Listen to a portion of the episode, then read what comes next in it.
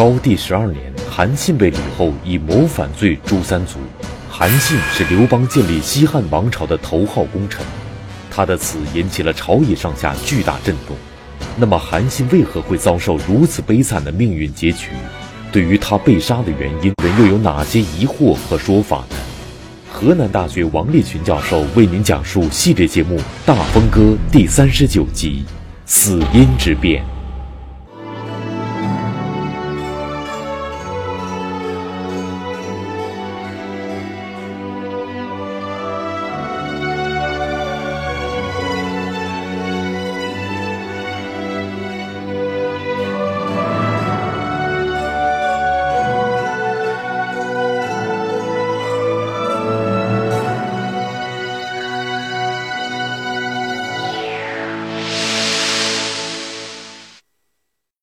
在刘邦建立大汉王朝的过程中，有一个人居功至伟，他就是韩信。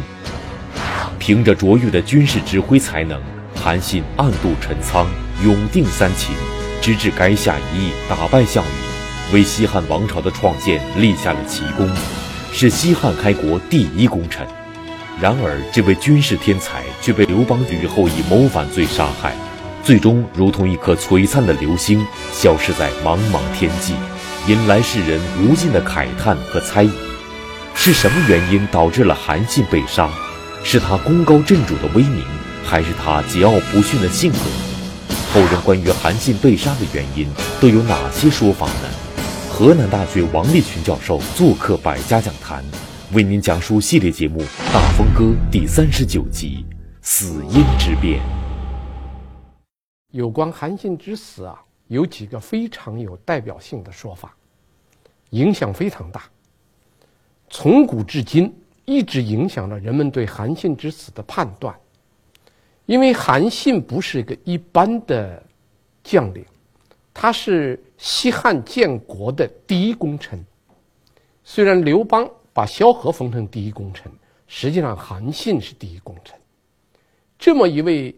著名的军事将领像流星一样一闪而过，所以韩信的陨落引发了后人和今人无数的讨论，至今这个争议没有停止。在这些观点中间，我们要看，那么有关韩信之死有哪些最具代表性的观点？这些观点有没有道理？这就是我们这一讲。要讨论的最重要的问题。我浏览了一下有关韩信之死的有关的研究文章，在这些文章中间所提到的有关韩信之死有四个最有代表性的意见。第一，韩信之死是因为他灭齐惹的大祸。灭齐是怎么回事呢？就韩信。灭了赵国以后，刘邦就封张耳为赵王，给韩信一道命令，让韩信去灭齐。韩信灭齐是原来刘邦给了他一道命令，但是后来出现了一个变化，就是李夷姬他提出来，他要去说齐，说服齐王投降，结果李夷姬单车独骑前往齐国，到那以后很成功。因为当时齐王田广和掌权的田横慑与韩信灭魏、王代、夏赵、协燕这个强大的军锋，他估计齐国是抗不了韩信的军锋的，所以就同意降汉了。酈夷姬降汉以后，韩信就得到消息了。韩信得到这个酈夷姬。说服齐王投降的消息以后，就决定不打了，因为齐国已经投降了。但这个时候呢，出来了一个人，这个人我们多次提到他，这个人就是快通。快通又出来了，快通给韩信说了一番话，韩信立即决定打齐国，继续打齐国，非要用军事把齐国给解决了。那么快通说了什么东西，让韩信动了心呢？快通说了两点。第一，叫功不如人。说你作为一个大将军，那么会打仗，你花了那么大的力量，死了那么多人，你把赵国打下来了，赵国多少城市了？五十多座城。这就是你的功劳。你看人家利益姬，一个人开着一辆车过去了，一兵一卒没费，把齐国拿下来。齐国多少城了？七十多个。人家那一个人拿下了七十多个城，你打了这么大的一个赵国，费了牛劲儿，最后拿了五十多座城，这叫功不如人。这韩信听了以后心里很不平衡。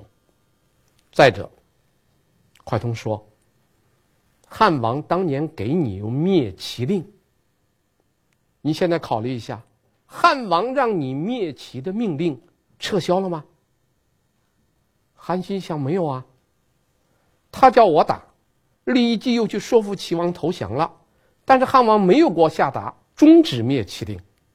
蒯通说：“你看吧，给你下了命令，你不执行。现在齐国虽然降了，但是你的灭齐令并没有被终止。本来那个功不如人已经把韩信给激怒了。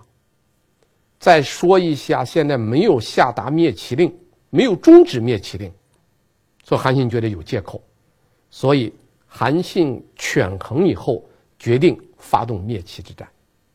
就灭齐打得很顺，顺的原因是齐王田广已经降了，所以齐国的重兵驻扎在这个今天的济南，就是当时的历下。现在历下还是济南的一个区，在历下的军团呢，他已经不再做戒备了。他就准备已经投降了，不再做戒备了。所以韩信的突然袭击非常见效，迅速的把齐国的主力给打垮。结果导致齐王田王恼了，把利益姬给烹了。然后，这韩信就把整个齐国平定了，这七座的城韩信全拿下来了。那么这件事儿，很多评论者认为这件事儿。惹恼了刘邦，种下了日后的杀身之祸。第一，你这一灭齐，害死了利益姬吧？利益姬是奉汉王之命来的，你这一打，人家以为利益姬是骗的，把利益姬杀了。第二，汉和齐已经达成了协议，齐向汉投降，两国已经说好了，这叫赴约。第一，害死利益姬；第二，赴约，让汉王背上一个恶名。那在这种情况下，你想，你韩信灭齐虽有功，但你把把刘邦给惹毛了，这是你最后被杀的原因。那这个观点在学术界影响很大。那么，这观点有没有道理呢？我想要回答这个观点对不对？要回答三个问题。第一，刘邦为什么不下终止令？你给人家韩信下了灭齐令，你不给人家下终止令，人家继续执行，那你为什么不下终止令呢？第二，你给韩信下了灭齐令以后，又派利益姬去说服齐王降汉，这是为什么呢？你已经决定采用军事解决了，又派利益姬用政治手段去解决，这为什么？第三，刘邦赞成韩信灭齐的行动吗？这三个问题说清楚，我们就知道这件事儿到底给韩信惹来麻烦没有。我们先说这个刘邦为什么不下达终止令？史书也没有记载，刘邦为什么没有终止韩信灭齐？我想，从逻辑上讲，只有两种可能：第一，刘邦有意不下达终止令；第二，刘邦无意之间忘了下达终止令。大家想想，从理论上讲，只有这两个：要么是有意的，要么是无意的，忘了。我们先说有意，刘邦会有意不下达终止令，一方面告诉韩信你用军事他灭齐，一方面派利益姬去政治上说服齐王投降，但是同时不给韩信下达终止令。有没有这种可能？这种可能实际上是拿利益姬的生命来考察韩信，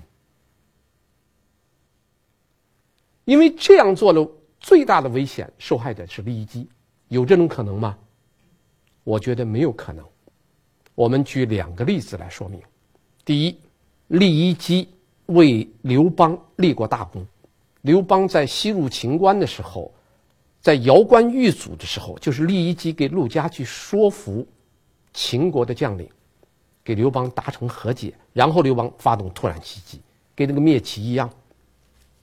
那个时候是利益姬说完以后回来了，他立过大功。第二件事，汉十二年，当刘邦平定秦部之乱结束以后，刘邦就想到了利益姬的儿子利介。据史书记载，利介虽然参加了很多军事行动，但是史书记载了四个字，叫“功未当侯”，就是他立的功还不足以封侯。那刘邦怎么对待利益姬的儿子呢？史书记载了这么一段话：“上以其父故，封介为高梁侯。”皇上因为他父亲利益姬是个烈士的缘故，封他的儿子做高梁侯。你看这两件事，这说明刘邦对骊姬之死是心中怀有愧疚的，所以后来封了骊姬的儿子为侯。所以根据这两点，我们断定刘邦不会有意不下中指令。如果排除了有意不下，只剩了一个无意中忘了。但是事实上，你想想，这么大的事儿，刘邦怎么能忘了呢？但是你反过来想一想，如果不忘了，又能怎么解释呢？第二个问题，那么为什么让韩信灭齐，又派利益姬去说服齐王呢？我想，这里最重要的原因是两点。第一，用政治上说服齐王投降汉军，这个方法比较便捷，就效果就动作非常短，时间非常短就可以解决了。如果军事行动可能会旷日持久。第二，这样解决也防止韩信做大做强。刘邦对韩信是边用边防。如果让韩信再去灭了齐，韩信功劳太大了，灭齐以后，他可能力量更强大了，所以刘邦有忌讳，所以让利益姬去了。那么最后一个小问题，刘邦赞成韩信灭齐吗？我的答案是不好说。啊，这个不好说，因为大家考虑问题，降齐和灭齐。是两个截然不同的概念。降齐，齐国的军队完整保留了；灭齐，齐国的军队完全打垮了。哪一个对刘邦的统治更有利呢？很明显，灭齐更有利。而且灭齐中间，刘邦派出来了韩信，不但打垮了齐国的军队，而且把楚国。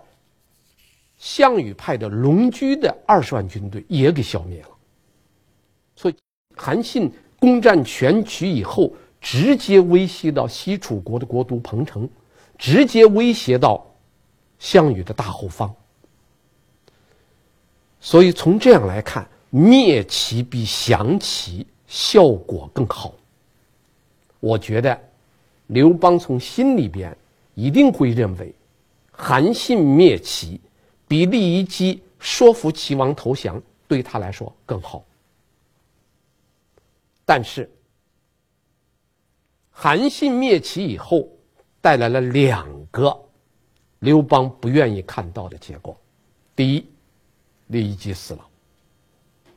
啊，利益姬是受汉王刘邦之命出使齐国了，死了。那齐王天王肯定不愿意啊！你先说服我投降，我们放松。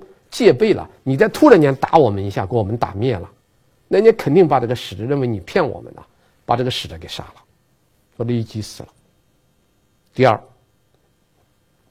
韩信做大做强了，因为灭了赵国以后，刘邦把韩信手下的二十万赵兵精锐部队全部带走了，让韩信重新组织军团。韩信就训练了一批老百姓，灭完齐，他拥有三十万精兵。所以，韩信灭齐对刘邦来说是功大于过，有功有过。但是他让刘邦产生了很大的一个不放心。啊，所以我认为，说韩信灭齐惹来杀身之祸。我我不太认同这个看法。我认为韩信灭齐是功大于过，他带来的是刘邦对韩信的戒备，还不至动了杀人之念。这是第一个重要的一个话题。第二个话题，求封齐王惹了祸。韩信灭齐以后，刘邦就等着他带兵来荥阳助战，结果韩信来了一封信。要求封他为假齐王，假就是代理，封他为代理齐王这件事儿，惹恼了刘邦。这个过去我们讲过，这件事儿导致后来韩信被杀。这件事情流传很广，那我们要讨论，求封惹祸了吗？说求封齐王惹了祸。那么求封齐王惹祸了吗？要回答这个问题，要考虑两点：第一，错了吗？求封错了吗？第二，韩信求封，刘邦动了杀人之心了吗？这两个问题考虑好了，这个问题就好解决了。我们先说错没有错？韩信求封假齐王错了没有？为了回答这个问题，我们可以考虑一下，我们曾经讲过，韩信在刘邦筑坛败将以后，曾经在汉中给刘邦有一次深谈，这个叫汉中对策。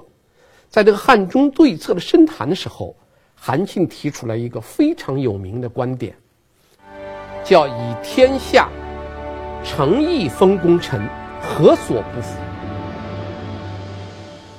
当时韩信就提出来：“你把天下的城市、土地拿出来封给功臣，那么什么地方你打不下来呢？”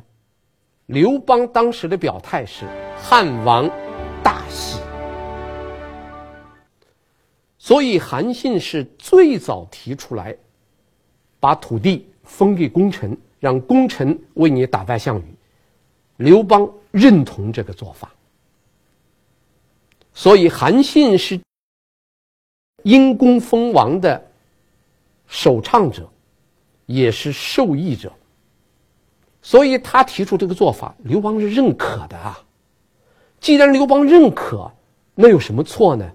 没错，韩信实际上没有错，但是虽然没有错，违反了官场的潜规则。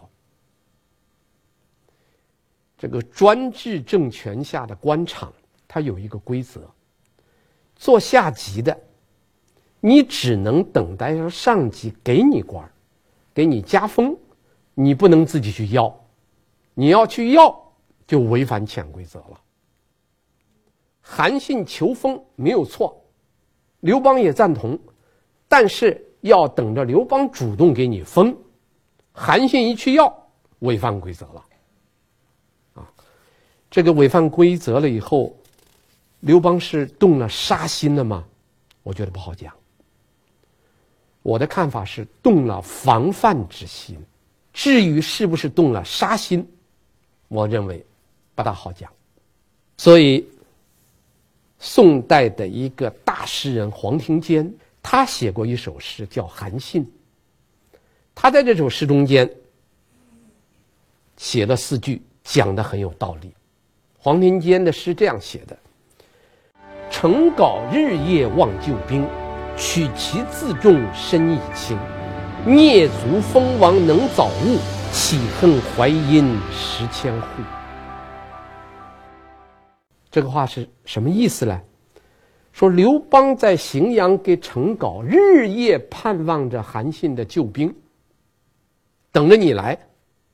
结果你拿了齐地以后呢，你要求封齐王，封齐王是把自己的身份提高一点，这叫自重。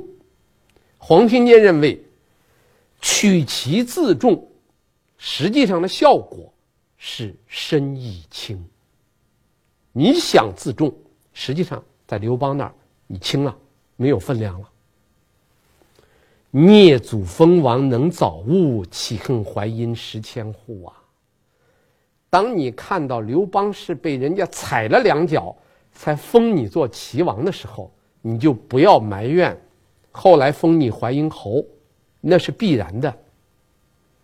黄庭坚就认为，求封齐王是韩信的人生败笔。啊这也是一个很有名的观点，说求封齐王惹来杀身之祸。第三个，还是跟齐王有关。你看，一个是灭齐，一个是求封齐王，第三个是扩大齐王封地惹的祸，又跟齐王有关。就是韩信帮助刘邦捣毁了刘这个项羽的后方以后，项羽没有办法鸿沟议和。议和以后，项羽就撤，刘邦就追，结果追到固陵，刘邦吃了个亏。他二十万追兵，叫人家项羽的十万追兵打得困在城中不敢动，二十万人硬是打不过人家十万人。等韩信，韩信不来；等彭越，彭越不来。后来他不理解，他为啥不来啊？张良给他说了：“你马上要当皇帝了，人家就那么一块地。”太小了，人家不来。现在的办法，你赶快给人家加封土地，人家就来了。说刘邦就大规模的扩封了韩信给彭越的封地，土地一到，他俩来了。他俩一来，项羽完了。这件事惹得刘邦动了杀心。这件事应当怎么看呢？这件事，我的看法是这样的啊，我觉得韩信有英雄之才，但是同时还有市井之心，就市井小人之心。他自己是以市井之心追求个人利益的最大化，但是他同时又希望刘邦能够用君子之心。厚待自己，这就是个很大的矛盾。这一次，当这个韩信要求扩大自己的封地的时候，他其实没说。那个假齐王他是明明白白写信要的，但是扩大封地他没说。他是用语言，他是用行动来说。就你让我来，我不来。你猜吧，猜对了。我就去，猜错了我不动。那刘邦猜不透，那说明刘邦这个智力还达不到。张良猜出来谜底了。张良的发表是，人家发工资发了少了，所以人家不来加班了，是吧？那怎么呢？多发点赶快刘邦就赶快给人家发加班费，加班费一发，人家来了。求封齐王的时候。刘邦是拍桌子大骂。这次要求加封的时候，是韩信没写信，刘邦也没骂人。这次很微妙，那次是韩信写了封信，刘邦气得当着使者的面破口大骂，所以张良跟陈平各踩了他一脚。这一次呢，人家不写信了，他也不骂了，但是我觉得这个不骂比骂更可怕，骂。说明他对韩信的判断是出乎自己的意料之外。为什么叫出乎意料之外呢？他觉得韩信是自己的部下，打了齐国，灭了齐，理应带着军队来啊！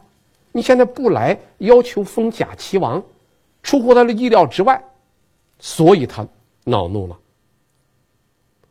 但是这一次，由于张良说在前面，刘邦早就明白他为什么不来了。说这一次刘邦没有骂，不骂，说明他把韩信定位在一个什么样呢？定位在一个小人的位置上了。说这次不骂了，因为没有出乎他的意料。我就知道你的家伙不给钱你不来，所以刘邦不骂了。但不骂比骂后果更严重。这是第三个有代表性的说法。第四个有代表性的说法，说韩信之死什么原因呢？就一个原因：功高震主，功劳太大了。你这个功劳大的让这个刘邦已经觉得无法驾驭你了，这非杀你不可。功高震主是不是这个韩信杀身之祸来的重要原因呢？我觉得这个话呢有一定的道理，但是可以分析，并不是所有功高的人都会死。比如说张良，张良的功劳非常大。但是张良在刘邦眼里一直受刘邦器重，刘邦对张良一直称子房，称他的字，从来不叫他的名。而且张良从来没有受到刘邦的猜忌，更没有说刘邦动了杀心，没有，连防范之心都没有。为什么？两个理由：第一，张良无权。韩信有兵权，萧何有政权，张良有什么权？张良的权力就是动动嘴皮子，出个好主意，就这么大权力。动动嘴皮子用得着防范吗？不需要。另外，从主观上看，张良很聪明，置身于功名利禄之外。刘邦一入关一做皇帝，他都说我要学那个赤松子。我要去学仙人练那个辟谷功，练一种气功，不吃饭还能长生。天天就练功，人家不管那么多事儿，所以张良自始至终没有受到刘邦的猜忌。萧何就不同了，萧何两次受到猜忌，但是萧何有一个特点。萧何的人缘特别好，他手下有一批人，这些人都很有智谋。当萧何没有发现刘邦对他猜忌的时候，他手下的人给他提个醒：“皇上猜忌你了。”所以经过手下高人指路，萧何明白了，这官场上有潜规则，所以萧何。采取了三条非常有效的措施：第一，让自己的儿子、孙子和兄弟全部参军，做人质。你该放心了吧？我把我儿子放到你的大营中间去当兵，你放心不放心？我儿子在你那做人质了。第二，以家财佐军资。把自己家里的财产分出来一半，捐给国家，做军饷。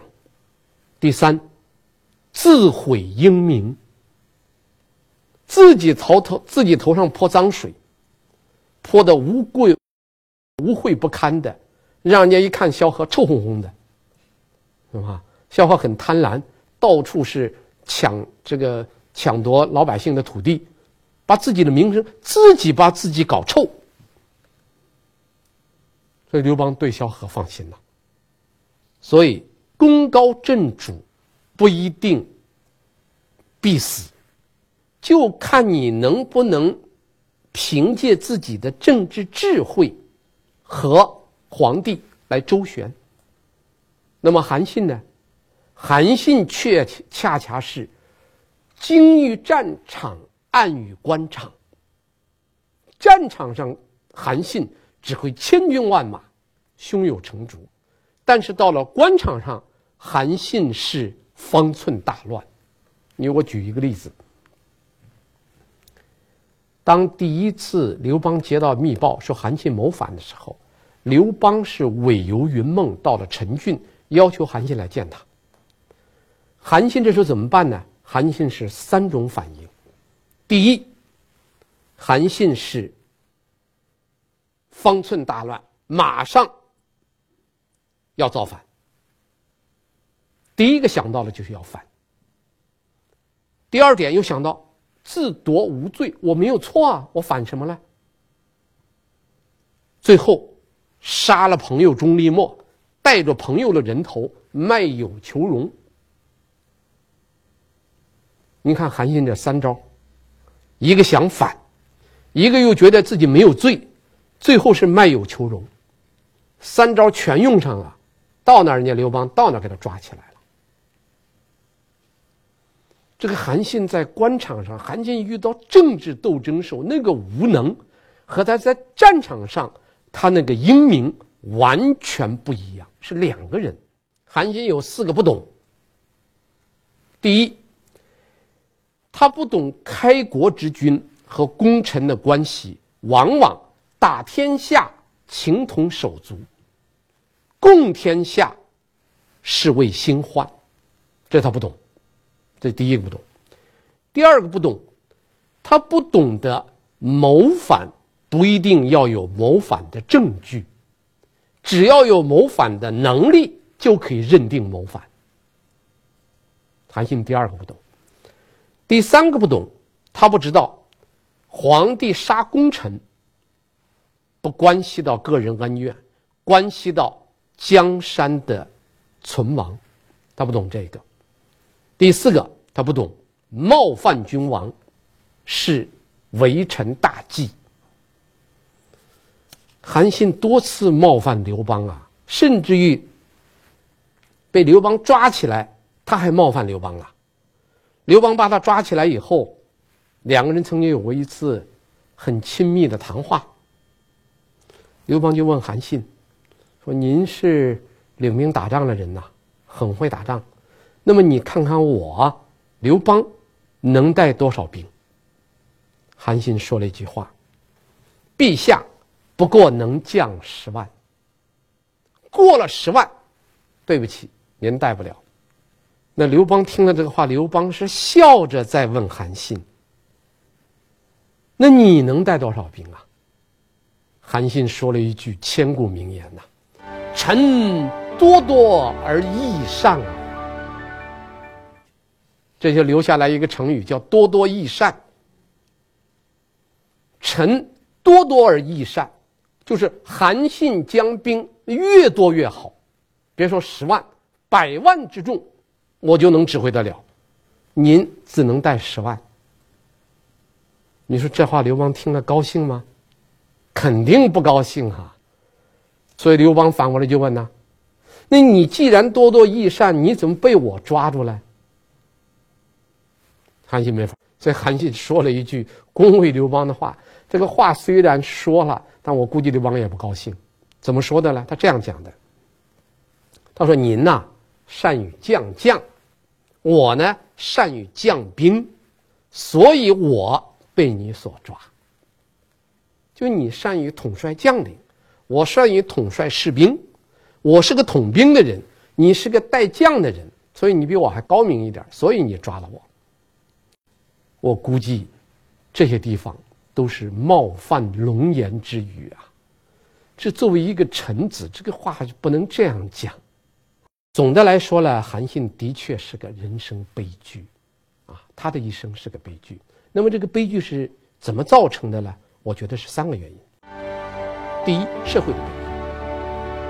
那个社会是个封建君主专制的一个社会，在君主专制的制度之下，韩信这样的大。除了死，没有别的路可走。第二，是人格缺陷的。韩信的人格上有一个最大的缺憾，是依附性的人格。你叫他当主子，他都不干，他甘心当奴才，最后是奴才也没当好。第三，是政治的悲剧。韩信精于军事，却暗于政治，完全不懂政治。韩信的吃亏就在他完全不懂政治。到此为止，我们把这个韩信之死全部讲完了。韩信因为联手陈豨叛乱，导致韩信被杀，所以陈豨的叛乱是个导火索，导致了第一个大功臣韩信死了。但是这个陈豨的叛乱，我们前面讲过，他牵连到三诸侯王，还有另外两个诸侯王也因为陈豨叛乱而被杀。那么这两个诸侯王是怎么受到株连的呢？